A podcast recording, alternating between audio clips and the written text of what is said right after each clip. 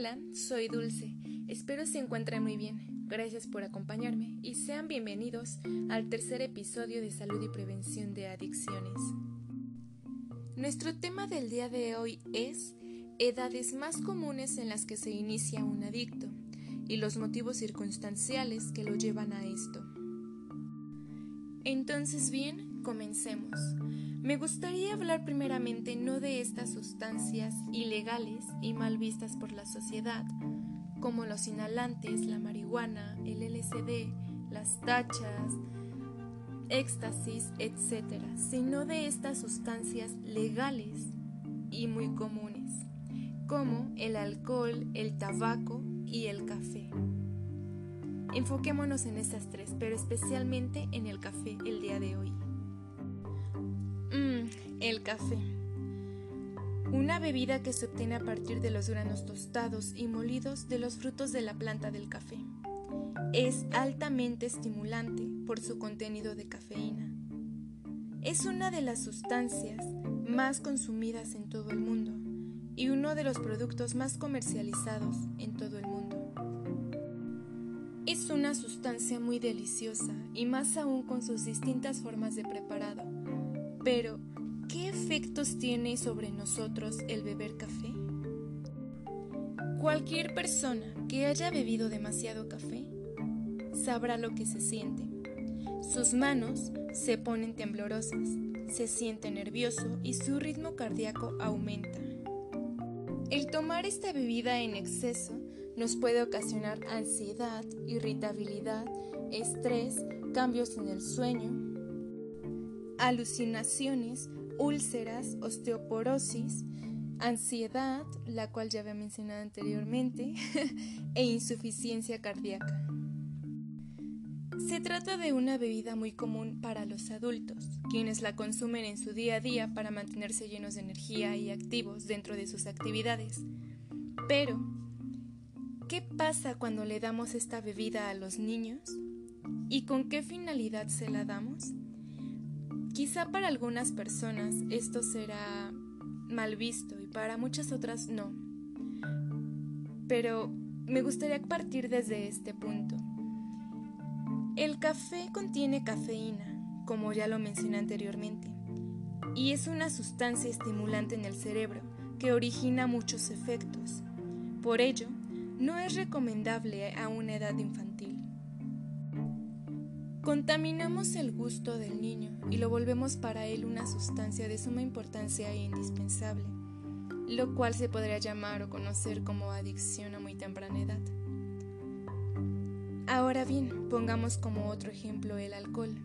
Quizá esta sustancia no es tan común en los niños, pero lamentablemente me tocó ver una, una escena en donde una niña aproximadamente de 3, 4 años se encontraba en estado de ebriedad, debido a que sus padres le daban esta bebida a la niña con una intención, supongo que no mala, pero sí de diversión. Entonces, aquí en donde entra la pregunta de qué necesidad hay para darle este tipo de sustancias a los niños desde, desde muy temprana edad y generándoles esta dependencia? Quería comenzar hablando de ello para darnos cuenta de que las adicciones realmente no se generan desde una determinada edad, es decir, en la adolescencia, sino que nos las generan inconscientemente desde la infancia. Ahora bien, hagamos conciencia de ello y pasemos ahora a hablar de las sustancias ilegales y mal vistas dentro de la sociedad, como los inhalantes, la marihuana, LSD y algunas otras que mencioné en un principio. Hay un estudio en el que nos dicen que el consumo de drogas inicia entre los 12 y los 15 años aproximadamente, una edad en la que las decisiones se toman con mayor frecuencia, basadas en las emociones y en el placer. La posibilidad de pasar del uso al abuso y luego a la dependencia es mayor cuando se inicia a esta edad. causa de ello pudiesen ser factores externos y factores internos o emocionales como el estar triste, preocupado, enojado, sentirse solo o incomprendido. Pudiera ser también por gusto, por curiosidad o para saber qué se siente, o simplemente para querer ser popular o aceptado dentro de un grupo. El adolescente podrá ser influenciado por personas que lo rodean ya con una adicción, por falta de autoestima o por miedo a estar solo, incluso por quedar bien. La primera vez no será divertida ni agradable para él, pero conforme lo vaya haciendo más seguido, si es que así lo decide, comenzará a ser demasiado agradable.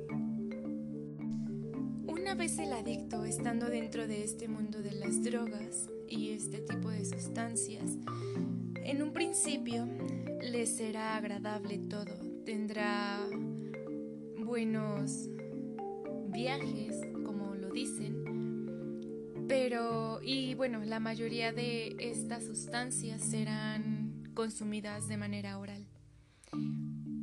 Su cuerpo cada vez le va a ir pidiendo más y más. El adicto pues va a buscar la manera de sentirse de la misma forma, entonces se lo dará a su cuerpo. Y va a hacerlo de diferentes maneras, esta vez no solamente oral, sino inhalado, inyectado y, otro tipo de maneras.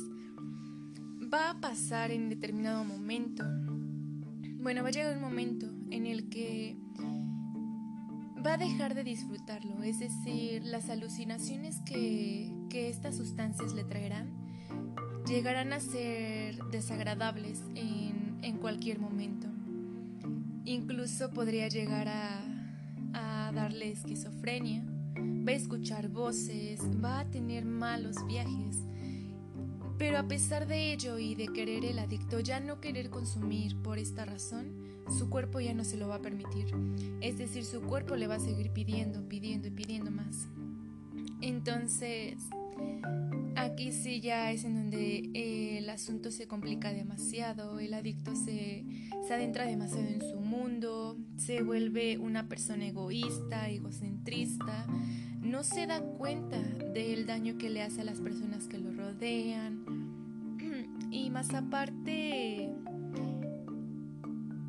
lo que muchos, bueno, yo creo que todos sabemos es que esta persona sabe cómo sobornar y cómo conseguir lo que desea. Va a hacer todo por, por adquirir estas sustancias. Se vuelven realmente muy inteligentes y pues no se dan cuenta realmente del daño que hacen.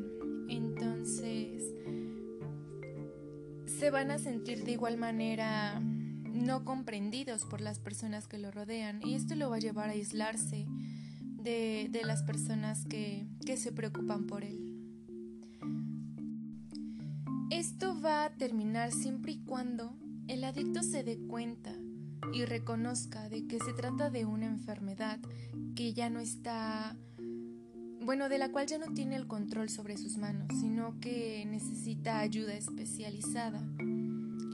Una vez este reconociendo que se trata de una enfermedad y que necesita ayuda, de ahí es este cuando ya él puede buscarla realmente. Para esto tendrá que acudir a profesionales y a grupos de alcohólicos anónimos. Lamentablemente esta enfermedad es incomprendida, es decir, la sociedad ve mal esta enfermedad de las adicciones, no, no la ve como las enfermedades comunes que son las diabetes y ese tipo de enfermedades. Esa es la, la mala noticia, pero acudiendo a este grupo es en donde van a encontrar que alguien los escuche, se van a sentir comprendidos y se van a encontrar con personas que, que realmente puedan comunicarse y hayan vivido la misma situación y tengan el mismo propósito. Entonces, lo ideal y lo adecuado sería asistir a este a este grupo de alcohólicos anónimos, que es en donde podrán orientarlos. Y muchas veces han dicho que sonara egoísta, pero a final de cuentas es cierto. En este caso, no las personas que rodeamos a estas personas adictas no nos damos cuenta de la necesidad que tienen, tienen ellos de adquirir estas sustancias. Entonces, lo primero que tienen que hacer ellos es preocuparse por salvarse a ellos mismos de esta adicción y una vez habiendo salido de ahí, lo siguiente es recuperar a las personas que lo rodean y a las cuales les has hecho, bueno, les ha hecho algún daño, perdón. Entonces, esta será la única forma de, de, de poder desintoxicarse y entrar en abstinencia de esta sustancia. De en adelante, quede en ellos la decisión de volver a consumirlas o no.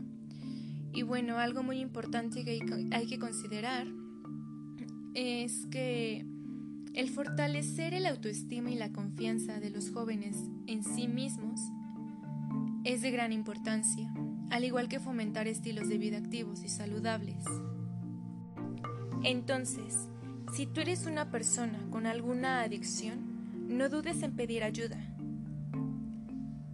Por lo contrario, si tienes algún familiar, algún amigo o algún conocido con adicciones, no, no dudes en ofrecerle ayuda, pero primero que nada, tienen que reconocer que se trata de una enfermedad y que necesitan de ayuda profesional. Por mi parte es todo. Espero que te encuentres muy bien te espero en el siguiente episodio y gracias.